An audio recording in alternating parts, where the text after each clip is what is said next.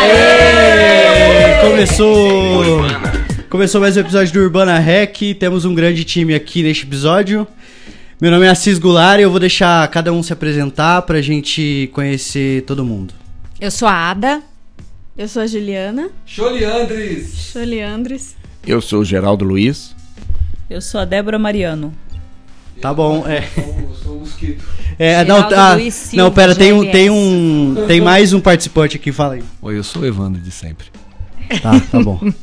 A gente vai falar sobre sexualidade neste episódio e aí eu vou passar já pra Ada pra ela começar, pra ela falar do falar da nossa nossa conferência, da nossa escola de sexualidade e falar também sobre os desafios da sexualidade. O Geraldo que, que sugeriu esse esse tema pra gente falar os desafios da sexualidade contemporânea. Massa. Então, é o motivo da gente estar com essa figura ilustre aqui, né, entre nós, que é o Geraldo e a outra figura também, que é a Débora, né, nossa nossa preciosa convidada. Foi muito difícil ter, ter essa galera aqui. né? Nossa, gente, é olha, muito alto. alinhamento dos planetas pode acontecer, mas esse alinhamento aqui nunca mais, viu? Então, foi porque a gente fez uma escola de sexualidade aqui em Campo Grande. Quem perdeu, perdeu, né? Só no que vem, talvez, quem sabe. E é, então a gente aproveitou para fazer essa gravação aqui e falarmos um pouquinho sobre os desafios da sexualidade contemporânea e igreja. É, igreja, tem que falar, né? É, sexualidade na igreja, ela não é discutida. É um tabu, né? Então eu quero que o Geraldo comece falando, né, sobre tabu, hipocrisia, o que, que a gente tá vivendo aí, qual que Aí é o cenário. falar- pode falar sobre pinto, pode falar vagina, o que você quiser, tá? Você, você é o mestre nisso. É quase impossível falar de sexualidade sem falar de pinto e vagina, né? Que isso, umas falas dessas que comprometem, né? Eu sou mestre em pinto e vagina. Ó, gente, não é nada disso não. É, Eu sou apenas um pesquisador, estudioso. Mas é muito bom, o atual momento que a gente está vivendo é positivo, porque é, agora fala-se sobre sexualidade. É, há pouco tempo não se falava. No nosso contexto de igrejas, é, é, há um pouco tempo, o pensamento das lideranças, quando se pensava em sexualidade, era orientar o adolescente a manter-se virgem até o casamento e não se masturbar. É, hoje a gente entende que, como Freud nos ajudou a entender 100 anos atrás, a sexualidade vai muito além do ato sexual, a sexualidade é toda a nossa vida, a sexualidade é como a gente se relaciona com o outro, como a gente se relaciona consigo mesmo, como a gente se relaciona com nossos corpos. E isso vai ter consequências, influências em todas as áreas da sociedade.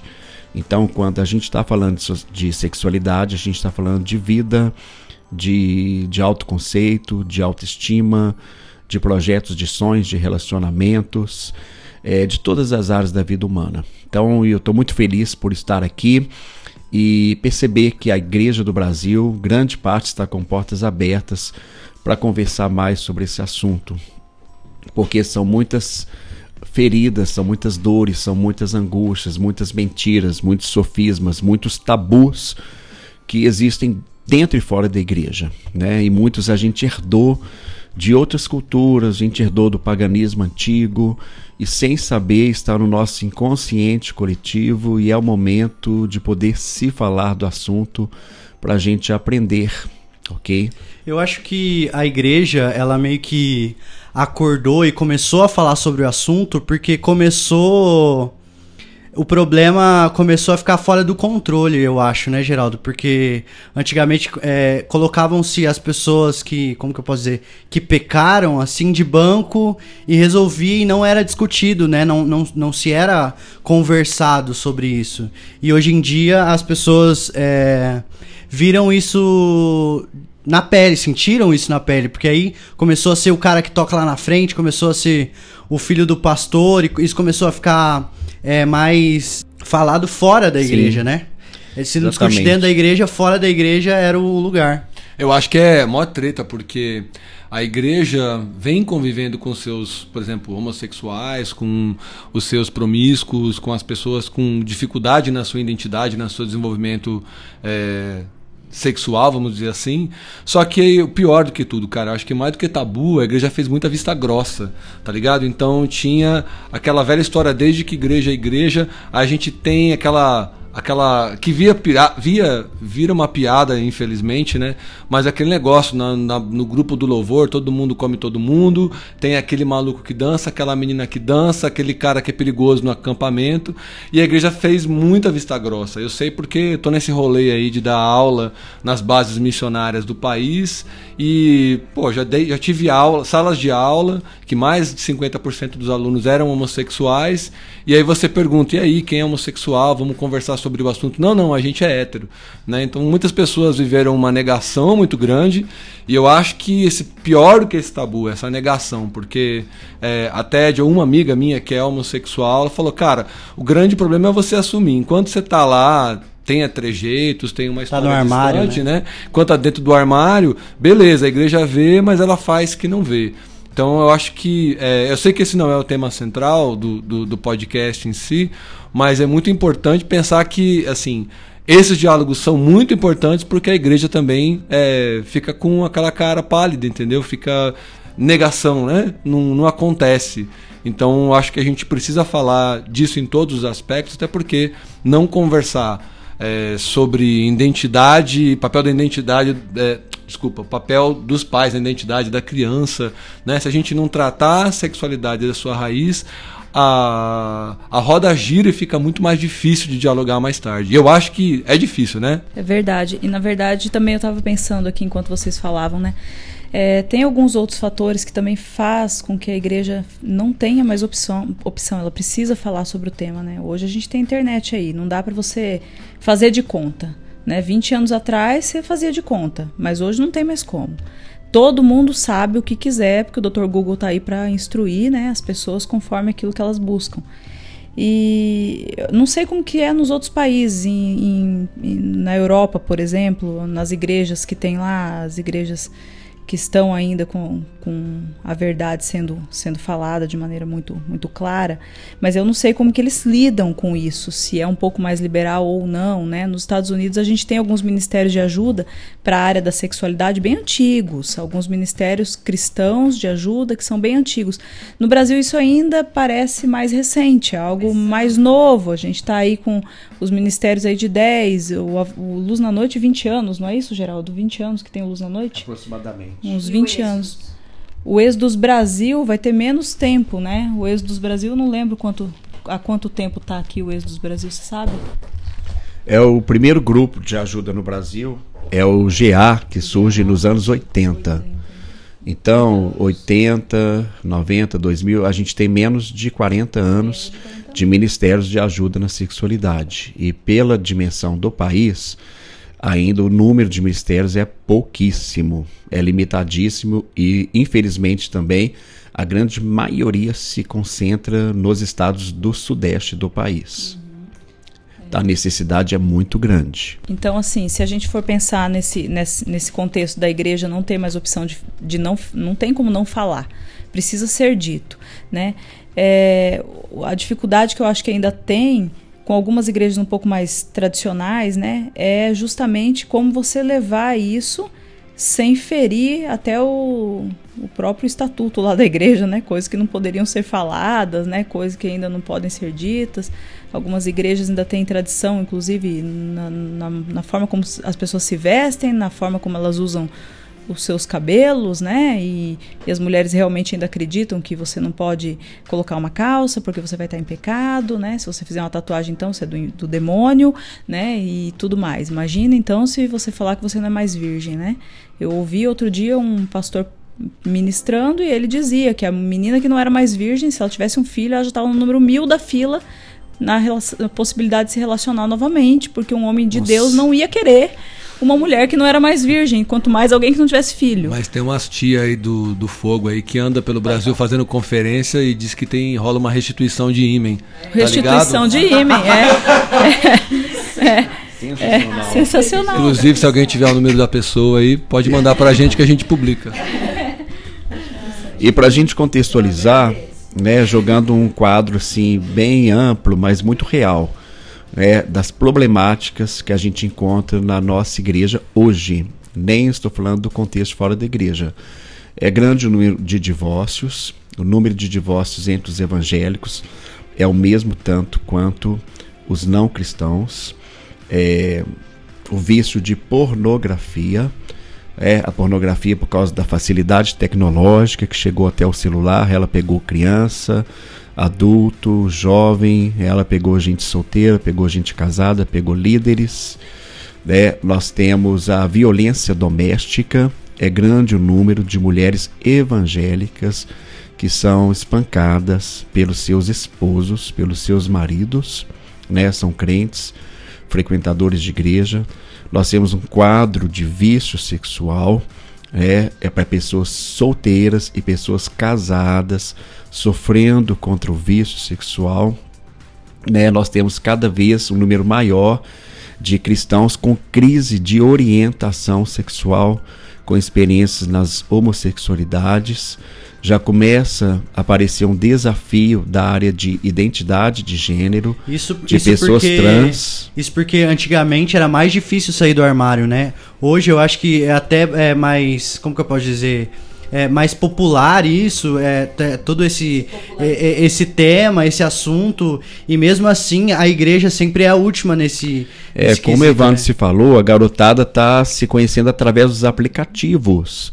Né? Então, os adultos eles não têm nem noção que existe um universo de comunicação entre eles ali que é muito ágil, muito rápido, e eles têm esse contato. Hoje é tudo muito rápido, muito descartável. Então, a realidade está aí, né? a realidade de abuso. Né? Uma, a gente vai perceber que não é raro, infelizmente, é, o número de pessoas, de mulheres que sofreram algum tipo de abuso na infância. Não é raro pessoas que sofreram abuso sexual e se converteram, ou já eram convertidas, ou já faziam parte de famílias cristãs, mas nunca conversaram isso com ninguém.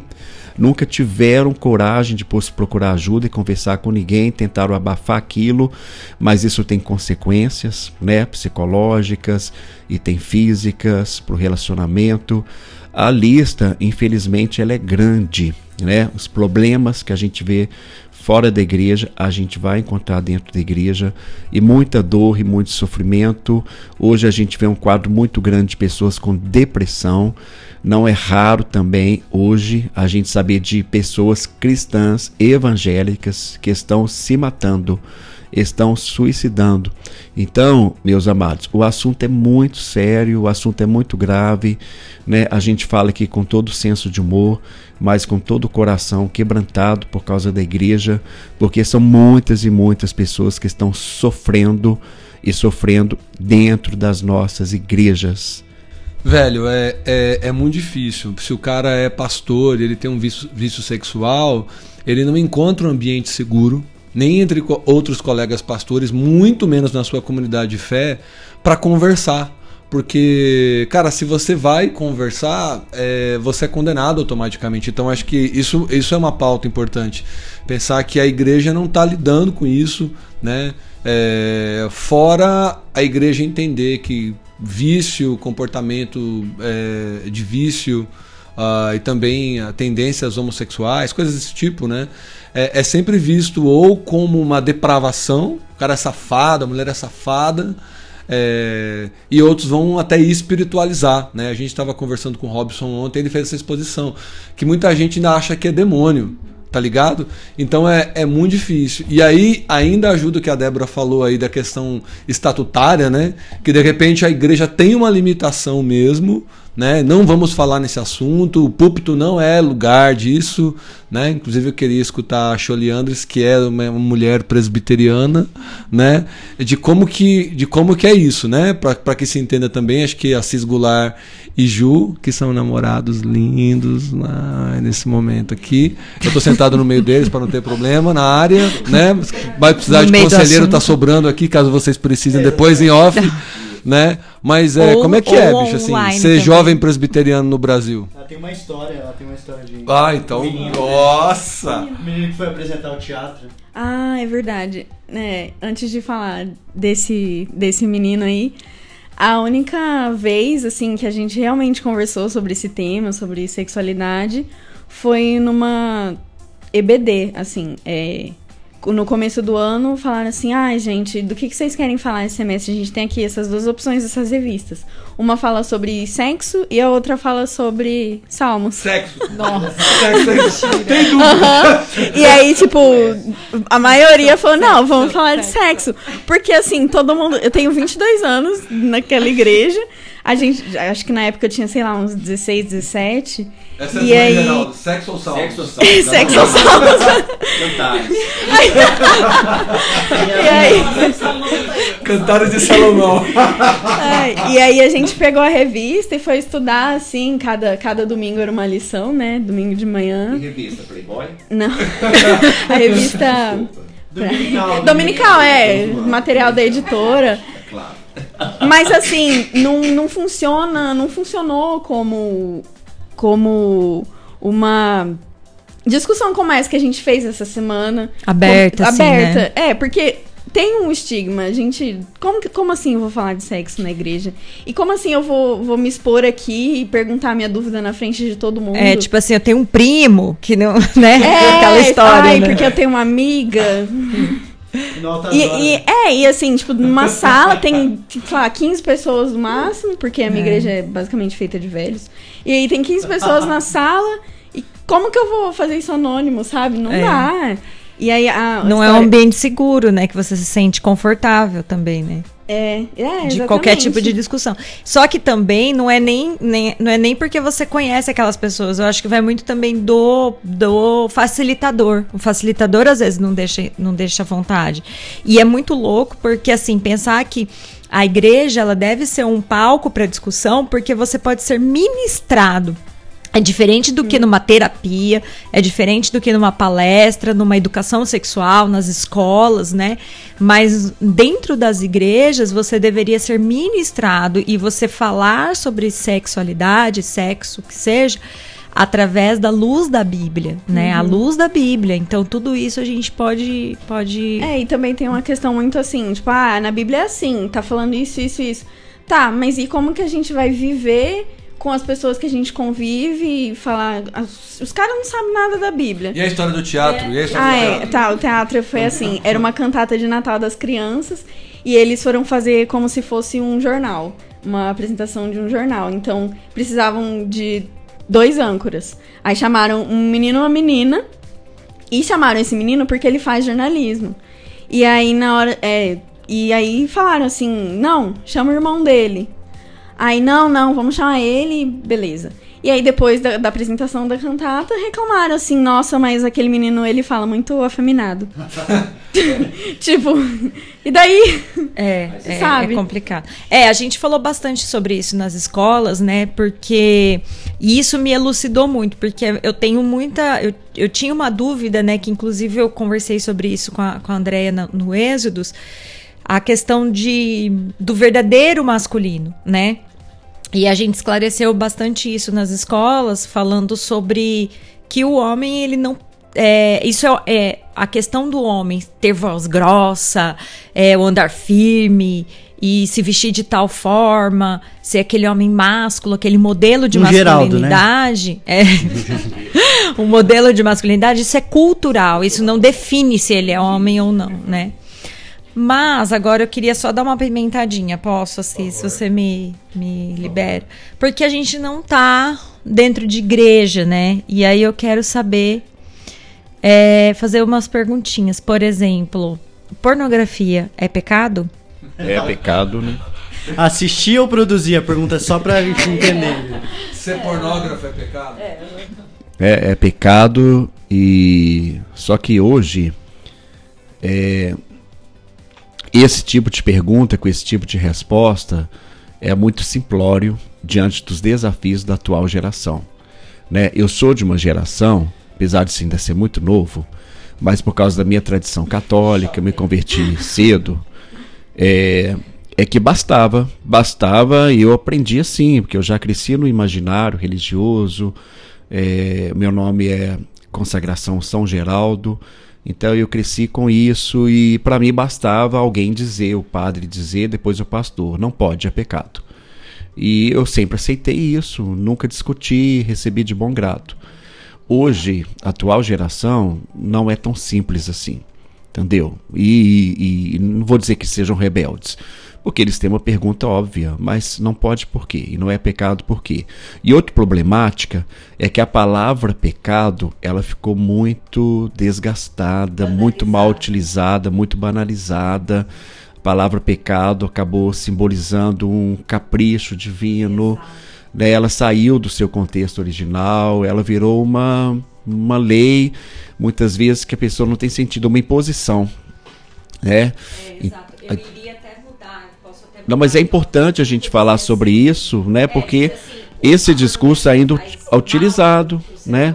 A, a utilizado, a gente tem que falar sobre isso, né? As pessoas falam, existe sim pecado, existe essa palavra, a gente precisa resgatar, mas a gente vai ter que aprofundar se a gente quiser entender o que, que é pecado e que as pessoas entendam, né? O que, que é pecado. É porque eu me lembro, por exemplo, tempos atrás, uma garota chegou para mim e falou: Geraldo, por que, que Deus não aceita meu relacionamento com a minha namorada? Nós somos amigas, nós somos fiéis, nós cuidamos uma da outra. Por que, que não, Deus não aceita o meu e aceita do meu pai com a minha mãe? Meu pai bate na minha mãe, meu pai é adulto, ele é cheio de amante. Por que, que Deus aceita um e não aceita outro? Então, esta pergunta ela é um reflexo da banalidade da maneira como foi utilizada essa palavra pecado. Pornografia, em todos os aspectos, é ruim, né? Porque por, na pornografia não existe ali o ser humano completo, né? A pornografia ela, ela, ela, ela divide, ela corta as pessoas, ela reduz a sexualidade e o ato sexual ao órgão genital, ao órgão sexual, ao pênis e à vagina e à penetração. Ali não existe sentimento, ali não existe afeto, ali não existe nome, né? Ali não existe identidade, não existe nada. Como se as pessoas pudessem separar, né? As pessoas têm sentimento, têm alma, elas têm é, se inserem no mundo, na sociedade, como se elas pudessem tirar isso tudo, serem apenas corpos físicos, né? Buscando prazer um no outro. Isso é impossível, né? Não há como fazer isso. Então a pornografia ela desumaniza as pessoas e ela, ela é cruel, ela é machista, ela é extremamente machista e ela ensina um prazer que é superficial, que não é real e que muita gente, no nosso contexto de igreja, muitos jovens, eles procuram se guardar até o casamento, mas eles já tiveram acesso à pornografia, então eles vão se casar com uma ideia completamente errada do que, que seja o ato sexual e a gente tem jovens que estão completamente frustrados com o sexo no casamento, porque eles não vão encontrar aquilo, aquilo é uma performance, aquilo é um teatro, né? Aquelas atrizes estão ali num teatro, ela está fingindo aquilo. Aquilo não existe, então é pecado. Pornografia é pecado, não faz bem em todos os aspectos. Pornografia não faz bem. Fora toda a questão da, dos abusos que rolam nessa indústria, né?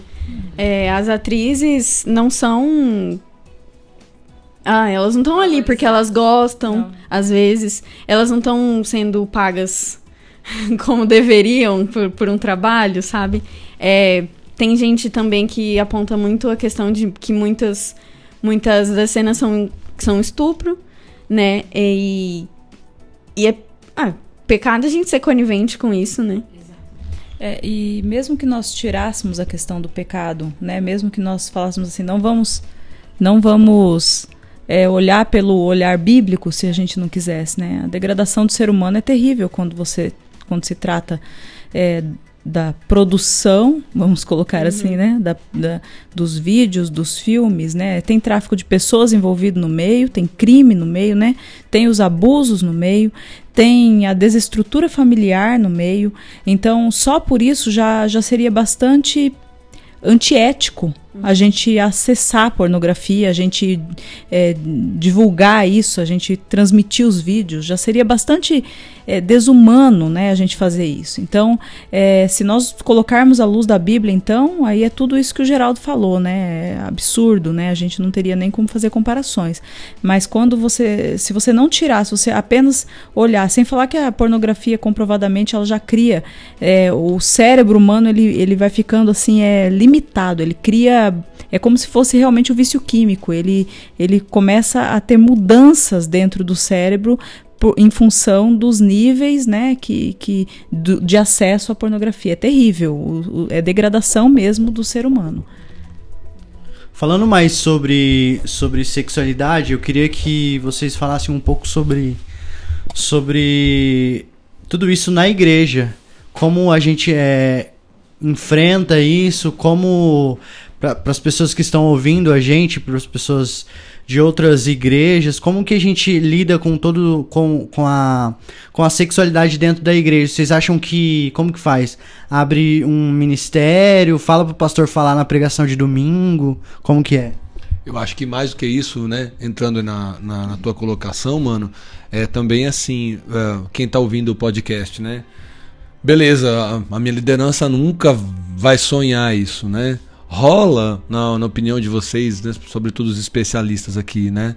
É, rola o cristão poder cobrar ou esperar ou insistir que a sua igreja se posicione no diálogo, na formação, em tanta coisa, né? É, eu cresci na década de 80 é, porno, fui muito exposto à pornografia, muito exposto a todo tipo de coisa, sabia dos abusos, sabia dos, dos casos de, de fornicação, de tudo que vocês puderem imaginar, e isso nunca foi colocado no final da minha adolescência. Até homossexualidade, um pastor, né?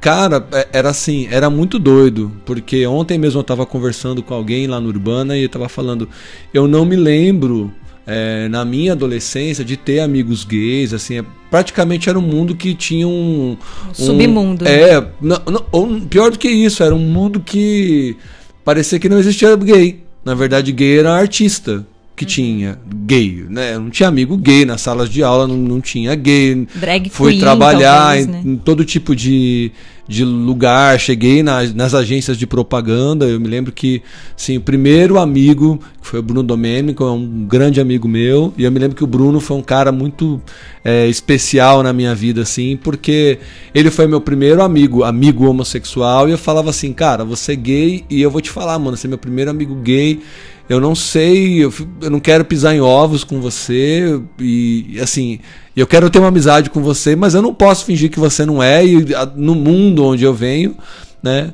É, eu nunca discuti. Inclusive a gente gravou é, um mini documentário, eu e o Filé, Gravamos com o Underfate em 2006 um documentário com o Bruno.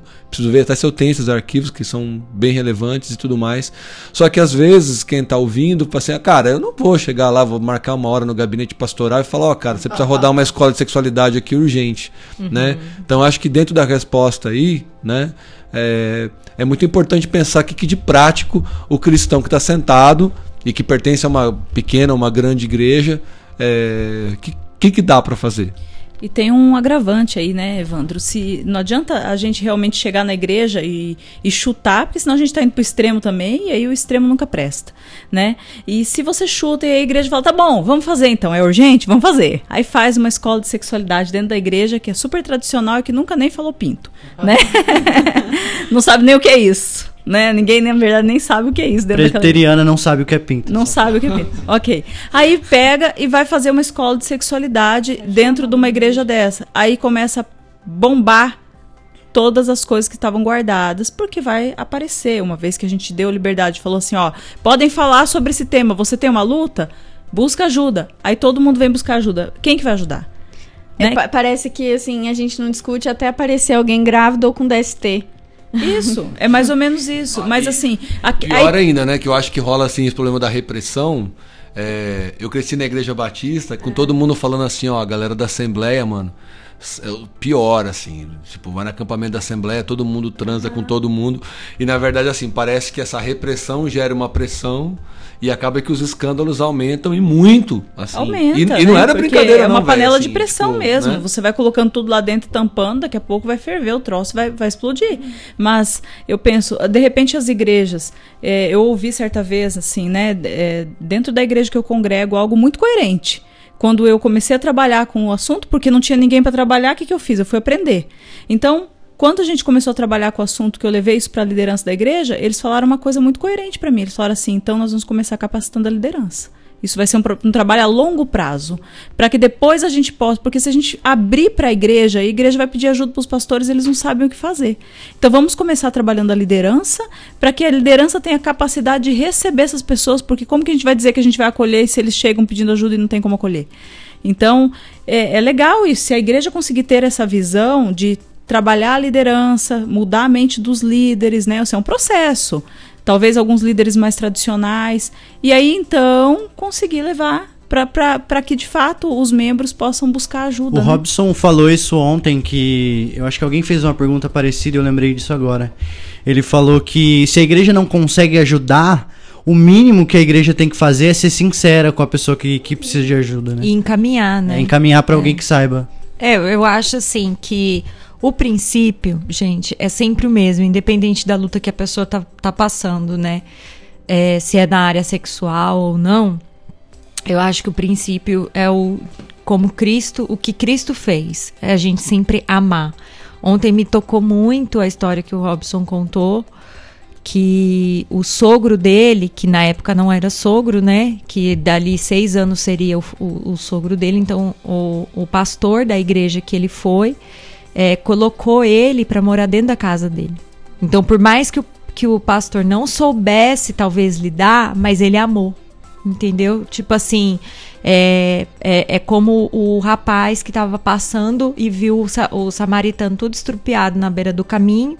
Falou, cara, eu não sei o que fazer, mas alguma coisa eu vou fazer, entendeu? Botou o samaritano em cima do cavalo, foi lá, levou para uma, pra uma hospedaria, pagou pra cuidar. Então, é, eu acho que esse é o nosso papel como igreja, sabe? Como líderes de igreja, que seja. Ou a gente é, encaminha para alguém cuidar nessa área, ser sincero, que nem o Assis falou, né? Falar, e como o Evandro falou, porque é nobre a gente falar assim: olha, eu, eu fico desconcertado porque é, eu não sei lidar, né? Eu nunca, nunca tive um amigo homossexual, ou nunca alguém, homo, nunca um homossexual quis vir na minha igreja, que seja, né?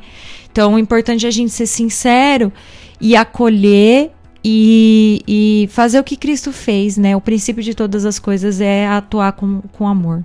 É, isso aí que a Ada tá falando é muito importante, porque a gente não pode continuar é, contribuindo para essa visão que as pessoas têm que a igreja não aceita, é, não aceita ninguém, que todo mundo vai pro inferno. Esse ano, uma amiga minha, assim, de uns cinco anos, ela me falou assim, ah, é, eu demorei muito tempo pra falar isso pra você, eu te bloqueei na- nas redes sociais, porque porque eu sei que você é crente, eu sei da sua religião e eu tinha medo de falar pra você que eu sou lésbica. Você acha que eu vou pro inferno por causa disso?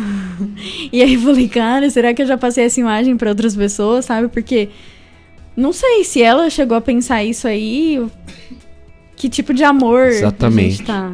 A gente tem que repensar muito tudo e repensar qual modelo de masculinidade que a gente tem reproduzido e como que a gente tem reproduzido uma cultura machista e pensar que a cultura machista não é só do homem.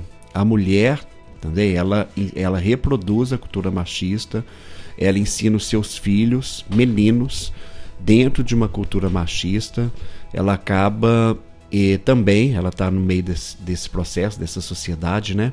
Então eu quero é, jogar isso aqui porque a gente pensar que a gente teve um modelo de masculinidade que precisa ser repensado, que não funcionou para muita gente, que gerou muita dor, que gerou muito sofrimento.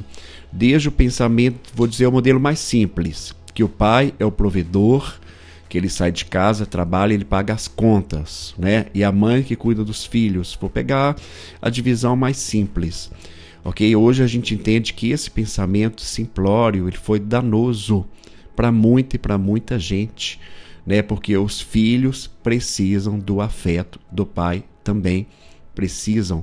Então, modelo de masculinidade, eu, tô lembrando aqui, tô acompanhando um, um rapaz de 35 anos, ele se casou aos 20, crente, né? Hoje ele não congrega igreja nenhuma mais, e ele teve uma crise no casamento, é, no início do ano, saiu de casa e arranjou uma outra namorada, e essa outra namorada ela é toda artista, ela frequenta o meio das artes, ela tem um monte de amigos gays.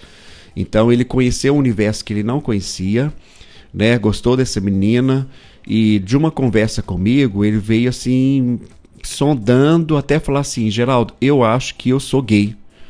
É, eles, aí eu comecei a perguntar, mas por quê? O que, que você sente? O que, que você pensa? Quando eu fui ver, ele não tem nada com homem, ele não tem atração afetiva, nem física, nem fantasia, nem nada. Ele só tem atração por mulher. Mas por que, que ele ficou confuso? Ele gostou daquele universo que o universo dele crente era muito limitado, não tinha espaço para arte, não tinha espaço para alegria, não tinha espaço para festa, e ele gostou daquilo e ele achou que por gostar daquele universo encontrar uma mulher mais alegre, é, uma mulher mais dinâmica, que inclusive na intimidade sexual era uma mulher mais criativa, entendeu? Então, assim, ele ficou confuso e achou que por causa disso, por gostar desse universo, de estar no meio dessas pessoas, da, da alegria delas, da descontração, da criatividade, da festa, ele achou que por causa disso ele era gay. Olha só. Né? Não sente atração nenhuma, nem fantasia, nem física, nem emocional por homens. E agora, um homem de 35 anos. Então, as dúvidas que tem na cabeça das pessoas ainda são muito terríveis né, o conceito do que, que é masculino, feminino, do que, que é ser homem, do que, que é ser gay, muita coisa ligada à cultura, né, que a gente tinha uma cultura binária em que o papel, o lugar do homem era muito fechado, era muito limitado. Eu digo que era um armário muito opressor. Da mulher também. Porque né? isso, o, o, homem ele tem que ser forte, o homem que homem não chora, o homem gosta só de futebol e de esportes e de artes marciais. Então, ele, o, o modelo de homem ficou aprisionado. E hoje já existem pesquisas dizendo que muitos meninos tornaram-se homossexuais uhum. porque eles não conseguiram se encaixar ao modelo de masculinidade da sua cultura, da sua sociedade, da sua família. Não tinha nada a ver com o sexo e o desejo propriamente dito. Exato. É, tinha a ver com, com gênero. Então, a gente precisa discutir isso porque muitas vezes a gente vê líderes que continuam reproduzindo esse modelo né? Quando falou essa questão que é feminado, questão mais masculina, questão da menina mais masculinizada, isso cria muita confusão na cabeça de crianças e de adolescentes. A gente tem que quebrar esses, esses preconceitos, a gente tem que quebrar esses tabus, a gente tem que ensinar para o menino de 5 anos que gosta de balé clássico, que balé clássico é coisa de menino também, que ele pode se casar e um dia ter uma namorada e se casar e crescer, né, ter uma namorada, se casar com ela e ter filhos. A gente precisa ajudar, a gente precisa redefinir, né, e que ser homem ou ser mulher vai muito além, né, desses papéis dentro do binarismo machista que trouxe muito sofrimento para muita gente até hoje. Exatamente. Eu ia falar que isso é mais grave ainda quando é, a gente vai para os seres quando são crianças, né? Então eu me lembro de ter colegas na, na, na escola de que ele era leve, eh, gostava das coisas de menina, era mais delicado, tal. E o que que acontecia? Todos, tanto os meninos quanto as meninas, chamavam Isso. ele de bichinha, tal. Isso. E não era, tanto que muitas pessoas dizem que ai, nasceu gay. Hum, Isto. Porque, nossa, desde pequenininho ele tem isso, né? Ele tem esse jeitinho diferente Exatamente. e tal. Não. Não é não, isso, é isso não- percepção estética. Exato. Isso não é orientação o define. sexual. Exatamente. Isso não define. Então a gente na precisa. orientação sexual. Exatamente. Então nós, como igreja, a gente precisa parar de atestar esse tipo de coisa. E principalmente dentro da igreja, assim como a história que a Ju contou, né? De a própria igreja falou: nossa, mas esse menino é efeminado. E daí? E daí? Né? Ele continua sendo homem. Né? E, e a gente precisa afirmar para as nossas crianças: você é homem, você, você é menina, você é menino, você é, se você gosta de tal coisa, não tem problema você gostar disso, ok. Mas você continua sendo menina. Isso não te define, o seu comportamento não te define. E aí, porque o que, que acontece? Existe uma matemática na cabeça da criança e do adolescente. Ele vai dizer assim: é, azul é de menino. Eu, ou então, digamos assim, é, é, futebol é de menino, né? Dando um exemplo mais característico Mais ainda. clássico, é. É. Futebol é de menino.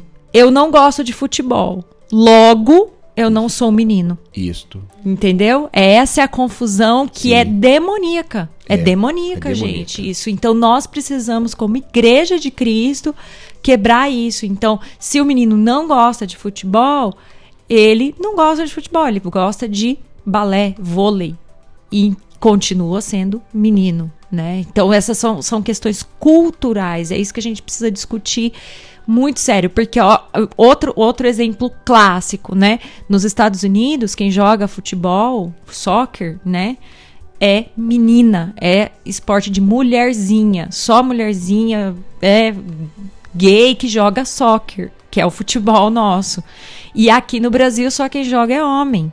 Lá nos Estados Unidos, homem joga futebol americano, futebol que eles chamam. Então, para vocês verem como que é uma coisa cultural, né?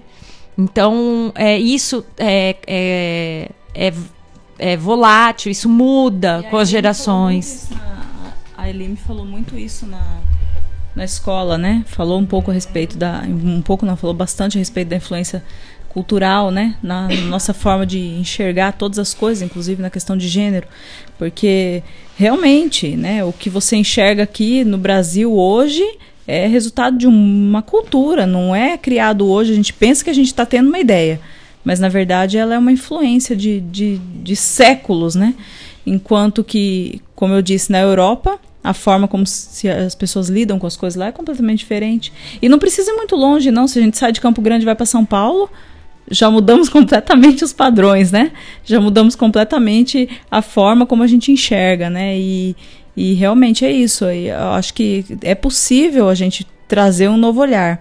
Se pelo menos as pessoas que estão ouvindo isso aqui, que pudessem ter acesso às escolas aí que forem sendo feitas, é, acesso aos livros, devagarinho forem mudando, mudando no seu, no seu contexto ali, dentro da sua casa, dentro da sua família. Não dá para mudar o sistema todo, mas um pedacinho às vezes a gente consegue influenciar, né? E trazer aí uma, uma liberdade verdadeira, né? Eu queria que vocês falassem, aproveitar que tem duas mães aqui, falassem sobre, sobre a criação, sobre a, a, a sexualidade no âmbito do- das crianças, de como a gente lida com essa problemática, eh, eh, com esse assunto. Não vou falar problemática porque às vezes eh, a importância do assunto nem é sempre quando surge um problema, né? É mais quando a gente está mostrando para a criança o mundo, né? Tudo que existe no mundo e como a gente é, inicia esse, esse, essa fala e esse assunto para criança e não sei se eu posso falar assim, mas para criança cristã, tipo isso. Eu acho que a Ada vai. É, a gente tem um pai também, então a gente É, levanta não, pode é, falar é. também. A Rafaela, eu engravidei solteira, né? Então, ainda tinha mais um- esse escândalo na sociedade amambaense. É, ainda tinha mais esse escândalo na sociedade católica na qual eu frequentava, né? Mas eu engravidei solteira. E a, o gran, a grande. pro- na, evangélica, né? Porque segundo o pastor lá, você tá no meio. Ah, é, não vou casar, já tô ficando velha. Ai, Deus, tenha misericórdia, Senhor. filho. Com filho, mas agora minha filha já tá crescendo, já não me atrapalha mais, está com 18. mas assim, eu tinha algumas preocupações, né, em relação à educação da Rafaela com a ausência do pai. Eu tinha figuras masculinas exemplares, maravilhosas, né, na, na nossa vida, graças a Deus. Algumas, algumas figuras assim foram fundamentais. Meu pai, o avô paterno, né, o, é, o meu irmão, né, foi fundamental. Algumas pessoas estavam ali para trazer para ela algum, algum senso de, de masculinidade, alguns mais saudáveis, outros menos, mas enfim, estavam ali, né? Mas o dia a dia era eu e ela, né? O dia a dia era eu e ela. E o que, que eu tentei fazer, né? Se pudesse trazer bem o meu exemplo mesmo. É, não tendo o pai do lado para ajudar a pôr o limite, então eu tinha que me preocupar com a conta da casa, eu tinha que me preocupar com a ordem da casa e com a, com a formação do lar né? Todo o peso da, da, da, saúde emocional da casa. Tudo isso estava na minha responsabilidade, então não tinha com quem dividir. Então tornou-se em alguns momentos bastante pesado, porque não tinha com quem compartilhar, não tinha como perguntar, e agora o que, que eu faço? Como é que educa? Como é que puxa a orelha? Agora é hora de pôr para dormir, né? Vai lá você dar o banho, não tinha isso. Então era, era mais eu mesmo. E aí então o, a Rafaela ela foi crescendo e no primeiro momento, cadê o negocinho? No primeiro momento, a pessoa não sabe pegar o microfone, destreinada. É, mas enfim, no primeiro momento. Não dei risada, geral, dessas coisas, piada interna. É, mas no primeiro momento. Tudo bem. Ok. No primeiro momento, santidade, pureza. Não pegue ah, microfone. Sentido, Era duplo sentido, é o jeito de pegar o microfone, cara. Okay. Microfone. Sou crente. Entendeu? Depois você publica uma foto da Débora segurando esse microfone, vai dar um problema, cara. Com a liderança dela lá. Liderança. Nossa. Tava todo mundo quieto, Nogueira. É, eu não tinha entendido. Ela falou, não sabe pegar o microfone. Eu falei, eu pensei que era alguma coisa de palestra, palestrante, Isso. não sei. Puro. Aí eu fiquei assim, São... não sabe pegar Isto, um manusear presbiteriano, né? Raiz, presbiteriano Ele raiz. Só entende piada de tiozão. Ah, assim. tá. Ah, legal, é de legal. Outra geração. De outra geração, maravilha. Então, voltando a Rafaela, né? Expondo aqui minha filha, que eu gosto muito de expor a vida dela.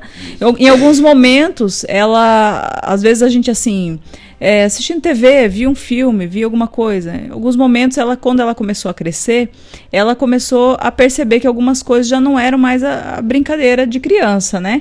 Então, mãe, eles estão se beijando? Mãe, que nojo isso! Como é que é esse negócio, né? Então, a, normal da criança fazer perguntas. Mas em determinado momento, por exemplo, ela trouxe outras perguntas um pouco mais sérias. Mãe, como que eu nasci, né? Toda criança faz essa pergunta. Então, é, filha, nasceu, assim, o médico cortou minha barriga e você nasceu, né? Vão responder o que a criança perguntou. Tá. Ela ficou satisfeita com a resposta. Passados uns dias, ela falou assim: Como eu entrei na sua barriga? Importante, né? Saber, Hã? né? Passa, Se saiu, passou um tempo, de algum jeito. Né? né? Passou um tempo, ela me fez a pergunta, né? Fatídica. Eu, só um pouquinho. Vou beber uma água, volta, né? E respondi para ela.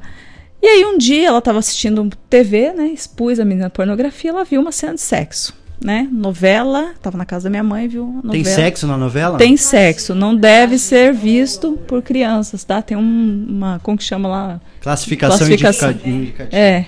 E aí ela então viu a cena e ela falou assim: "Isso aí é sexo?" É. Que nojo. As pessoas ficam peladas?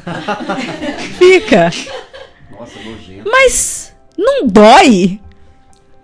Né? Putz. Putz. É legal? Como é que. Ela começou a fazer muitas perguntas. E eu fui respondendo uma a uma. Fui respondendo uma a uma, do jeito que ela perguntou. Eu falei assim: olha, é mais, é mais prazeroso do que doloroso. Falei pra ela, né? Então fui brincando, assim, na linguagem dela. Você lembra quantos anos ela tinha, mais ou menos? Ah, era muito pequena, sei lá, cinco, seis. Nossa. Muito pequena. Deus muito pequena. Ela fez essas perguntas. Imagina só que eu, a Júlia. Só que eu respondi. Não tô imaginando nada. Só que eu fui respondendo com tanta naturalidade e esgotou para ela. Ela ficou satisfeita com a resposta, né? E a partir daí ela ganhou o quê? Uma confiança de que ela podia me perguntar as coisas que eu tinha resposta. E nunca mais ela deixou de perguntar. Até hoje ela pergunta. Até o que eu não quero saber, né? Ela fica fazendo perguntas. Então é muito interessante isso, porque mesmo sem a figura do pai em casa, foi estabelecido um relacionamento de confiança e de identidade para ela, né? Ao ponto da Rafaela em alguns momentos me tratar em algumas coisas que ela considerava do feminino e que eu não não ligava e que ela trazia para mim que ela que ela considerava importante. Uma vez ela falou assim para mim: "Mãe, eu quero te ver de saia, porque eu gosto de usar saia e você é minha referência". Ela falou desse jeito, criança, nove anos. Então assim, Macacão. e eu só de botina, Chile e macacão. né? Mais ou menos isso. Ah, eu acho que, que é, tudo isso é muito importante, né? Mas eu não tenho dúvida que eu acho que os valores, né, e a estrutura, o amor é, é, continuará sendo o principal. A verdade, E a verdade, sempre, é. né? É, eu fui criado por três mães, né? Mi- Minhas irmãs são respectivamente 10, 12 anos mais velha que eu e a minha mãe, né, 30 anos mais velha que eu. É, eu sou muito temporão, né? Um, um- um, é, beautiful accident, como se diz, né? No inglês, né? Um belo acidente, um bonito acidente. Mas é, eu acho que a questão do valor é muito, é muito bacana, porque é, eu acho que esse, modelão ali do pai tá em casa, da mãe tá em casa, é, é, é como se como se a gente quisesse criar um, um modelo seguro, sabe? Tipo, só que a quantidade de, de filhos gays de casais heterossexuais é, é imensa, né? Então, assim, ah, pra mim, eu acho que resulta, né? Eu não tenho o menor pudor, não tenho a menor vergonha de dizer que o meu intelectual, o meu intelecto é extremamente feminino. Né? Ele é quase todo feminino, né? O meu lado artístico, a minha sensibilidade, a poesia, a filosofia, é, intelectualmente eu, eu sou muito feminino. O Evandro, ele enxerga no laranja, ele enxerga 10 laranjas. É, eu sou capaz, assim. né? É. Isso tem a ver com ser designer gráfico também, e outras coisas, né? Mas é, eu, eu nunca tive é, problema com isso. Na verdade, eu usei sempre isso a, a meu benefício e, obviamente, é, da maneira como eu cresci e na ausência da discussão sobre sexualidade fora do ambiente escolar, né, eu aprendi tudo sobre sexo na rua, né, perdi, perdi a minha virgindade extremamente cedo, aos 14 anos, né, e, e era tudo normal no meu mundo. Demorei muito a perceber os danos que isso havia causado na minha, na minha eh, sexualidade mas não mas eu acho que foi um processo massa porque os meus valores estavam ali né então é, eu não precisei ler nem ver nada nem, nem participar de uma escola para passar pelo processo de, de arrependimento é, na minha formação de caráter, na minha, no meu processo de redenção, eu vi a minha sexualidade ser restaurada também. É um processo contínuo, a gente traz muita coisa ruim para a vida adulta, com toda essa né, início na, de, de vida sexual extremamente precoce, exposição à pornografia, né? Ser missionário não é fácil. Passar, né, Geraldo e eu passamos, pelo menos eu tô aí, sei lá, 35 anos servindo como missionário de carreira. E isso é muito difícil. Lidar com a solidão, lidar com os acidentes, lidar com, com, com tantas coisas ruins assim. Mas é, maneira como Ada e eu, por exemplo, criamos a Júlia, é num ambiente extremamente é, liberal, a gente não quer proteger ela do mundo, mas ao mesmo tempo a gente ensina sobre respeito, sobre valor, sobre quem é Deus, né? É, o respeito às pessoas e, e, e, claro, a gente entende a importância de ser presente é, como, como pais e, e a importância dela se sentir amada, né? Então, eu acho que isso é, acho que isso é fundamental e falta muito, tá ligado? A- As nossas carreiras no dia de hoje nos pede muito tempo, muito mais tempo do que a gente pode dar. Os ministérios às vezes pedem muito mais tempo do que a gente pode dar.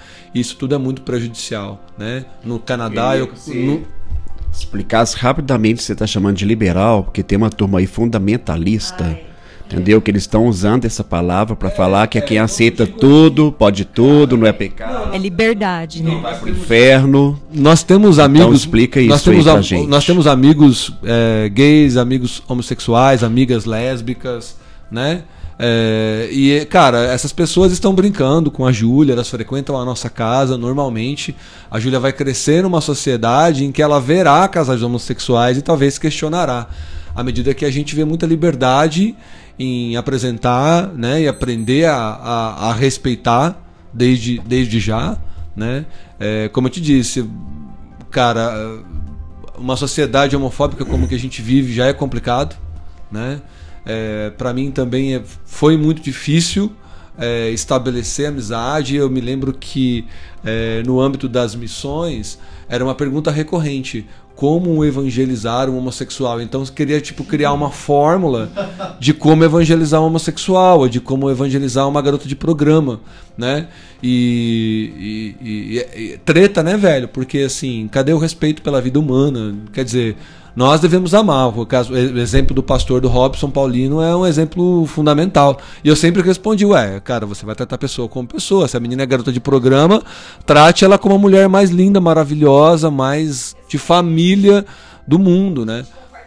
Então, é, é, o liberal que eu estou dizendo é nós não estamos criando uma bolha, nem estamos protegendo a Júlia é, é, numa, numa como que se diz? Numa redoma de vidro, numa, é porque é, a gente sabe que ela vai ter que ir para a escola, ela vai ter que ir para o ambiente escolar, ela vai ter que ir para o ambiente acadêmico, ela vai ter que ir para o mercado de trabalho, ela vai ter que tomar as próprias decisões. Sim. Nós escolhemos é, dar liberdade total de escolha, né? isso? Porque a repressão vai causar o efeito contrário, né? Materna e materna em casa. Ela tem uma estrutura muito boa em casa, de pai e de mãe e de princípios e de valores, né? Então a gente fica confortável por permitir que os nossos filhos estão conhecendo o mundo ao redor, sabendo da realidade do mundo ao redor, sem precisar experimentar de muitas coisas aí que as pessoas fazem, né? Porque como o Evandro falou, não adianta, não existe redoma, não existe essa redoma, ela é imaginária. Não existe como proteger ninguém numa redoma, principalmente hoje na era da tecnologia, na era da internet. As crianças sabem muito mais do que seus pais, né? Nem imagina, a gente vai dar palestra na igreja para adolescente e para jovem. Os pastores ficam muito assim é, é, é, claro, né? O assunto é novo, eles ficam receosos até onde ir, o que falar, é, que tipo de vídeo, de slides mostrar, mas é muito interessante quando eles vão consultar os adolescentes os adolescentes falam se rindo, e pastor, você não sabe como é que é? Sabe de nada, inocente. né? Sabe nada. Eles respondem assim para os seus pastores, ou seja, eles já têm conhecimento de um monte de coisa, né? Desde para eles de uma maneira superficial e até banal e até natural na sua escola. Então, vão, vão lembrar disso. Não existe redoma, a gente tem que capacitar os nossos filhos a enxergarem né, o mundo em que, que eles vivem, o mundo ao redor. É, esse negócio da redoma, assim, é uma coisa que eu enxergo, principalmente na minha igreja, na, na, nas pessoas, até fora, assim, com várias pessoas que eu convivo, que assim, ah, eu não gosto disso aí, isso aí é errado para mim, então eu não quero nem tentar entender. E aí isso na igreja acaba afastando é, a gente da questão da educação. Assim, questões de, de gênero, de sexualidade, as coisas que eu sei, a maioria eu aprendi na internet. Porque eu fui atrás. Ninguém me falava nada, então eu vou procurar saber sozinha, né? E eu acho isso muito errado, assim. A, a função de educação da igreja tá ficando para trás. É, Coisa que há, há muitos, há uns anos atrás, né, era muito forte, né? No século passado, Sim. por exemplo, era algo muito forte. Mas eu, eu acredito, assim, que o que a Débora falou é perfeito. A gente precisa ganhar a confiança dos nossos filhos quando são criança, para que quando chegar na adolescência continue essa relação de confiança, porque depois é possível você continuar com essa relação, é, você restabelecer uma relação de confiança, difícil. Não é impossível, mas é difícil. É difícil. Eu falo por mim, né? Cada um falou um pouquinho de si. É, eu lembro que eu tinha a convicção de quando eu era adolescente de que meus pais não sabiam que eu, quem eu era. Eu vivia uma mentira dentro da minha casa. Eu, eu e, e principalmente também nessa parte sexual também, né? Então, assim, a, a forma como eu quero é, é, criar minha filha, mas isso é uma particularidade minha, porque eu já sou bem criançona, inclusive as crianças da igreja falam: a senhora, a tia, você é uma eterna criança, né? eu falo, sou. Então, se minha filha quiser ir num show, quiser ir pra balada, eu vou estar junto, entendeu? Eu quero ir, eu quero ir junto. Eu- se ela quiser. O Evandro, acho- eu acho que o Evandro não vai querer, mas eu vou, entendeu? Eu sou. já conte comigo. né? Então, é, vamos aproveitar que a gente tá em seis pessoas aqui. Vamos deixar as nossas considerações finais rapidamente. É, eu queria que vocês falassem alguma coisa sobre, sei lá, sexo. É, o que que vocês têm que falar para as pessoas que estão ouvindo a gente sobre sexualidade? Vamos falar sobre sexo, vamos parar com a idolatria do casamento na igreja, de que o casamento é a resposta para todos os problemas da sexualidade. Os jovens se casam para praticar o ato sexual, estão se frustrando, estão divorciando. A gente tem que aprofundar nesse assunto. Eu quero dizer, casamento não é para qualquer um, paternidade não é para qualquer um. Então é isso. Débora. Excelente. Mais ainda, né, em relação ao casamento, eu penso que em relação ao sexo, de maneira geral, acho que a gente precisa conseguir primeiro ser livre em Cristo, verdadeira liberdade, né?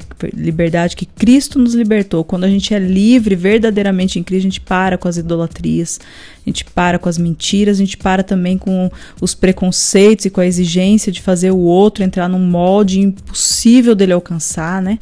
Que é aquele que não foi colocado sobre nós, né? Um julgamento, um julgo, um peso que não foi colocado sobre nós. Então, a verdadeira liberdade, acho que é isso que nós temos que buscar. Amém. A gente não abordou o tema, mas eu queria deixar proposto aí para quem está ouvindo estudar sobre os líderes também, que, na minha opinião, é uma das principais, é, um dos principais problemas que acometem as igrejas na, na questão da sexualidade é a dependência emocional. Né? Então eu quero deixar aí a sugestão para que estudem sobre isso. Eu nunca tinha ouvido falar até é, conhecer essa galera aí do Êxodos e, e entender que 90% aí da galera sofre disso daí. É, comunicação é tudo, a gente não pode impedir ninguém de falar e questionar. E é isso. Evandro. Massa, eu acho que educação sempre é fundamental, aí o timer tocando, né? Fundamental a gente continuar dialogando sobre esse assunto, né? Eu acho que é um assunto que deve frequentar é, os nossos pequenos grupos, as nossas rodas de discussões com os amigos. Eu acho que a gente tem que ter é, a possibilidade de criar nas nossas igrejas um ambiente seguro, é, inclusive um canal para escutar os nossos pastores que estão sofrendo, né? É, por não ter com quem dividir as coisas para os nossos missionários, para os filhos dos pastores.